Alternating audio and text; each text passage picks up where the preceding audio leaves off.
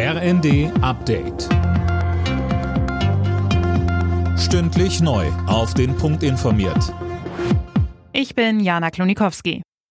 Die ersten Lufthansa-Bodenbeschäftigten sind am Abend in einen Warnstreik getreten. Einige Flüge sind deswegen bereits gestrichen worden.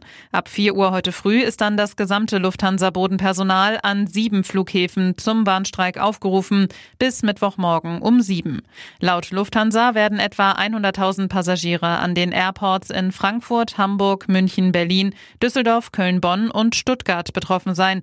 Die Airline rechnet damit, dass etwa 10 bis 20 Prozent der geplanten geplanten Flüge stattfinden können. Die russischen Behörden weigern sich, den Leichnam von Alexei Nawalny freizugeben. Grund sind angeblich Untersuchungen zu den Todesumständen des Kreml-Kritikers. Die EU und die USA haben unterdessen angekündigt, weitere Sanktionen gegen Russland auf den Weg bringen zu wollen.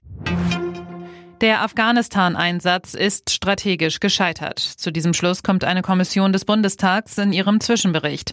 Demnach fehlte es beispielsweise an einer Strategie, in Afghanistan einen stabilen Staat aufzubauen. Kommissionsmitglied Egon Rams sagte im ersten. Wir wollten Afghanistan A den Frieden bringen, B die Sicherheit bringen, C Afghanistan wieder aufbauen. Wir wollten eine demokratische Gesellschaft schaffen. Und diese Ziele waren einfach zu hoch angesetzt. Sein Kollege Winfried Nachtwey wurde noch deutlicher. Es ist ja das größte Scheitern bundesdeutscher Außen- und Sicherheitspolitik seit ihrem Bestehen. Die EU-Kommission hat ein Verfahren gegen TikTok eröffnet. Es geht um den Verdacht, dass die Videoplattform ihren Verpflichtungen zum Schutz von Minderjährigen nicht nachkommt.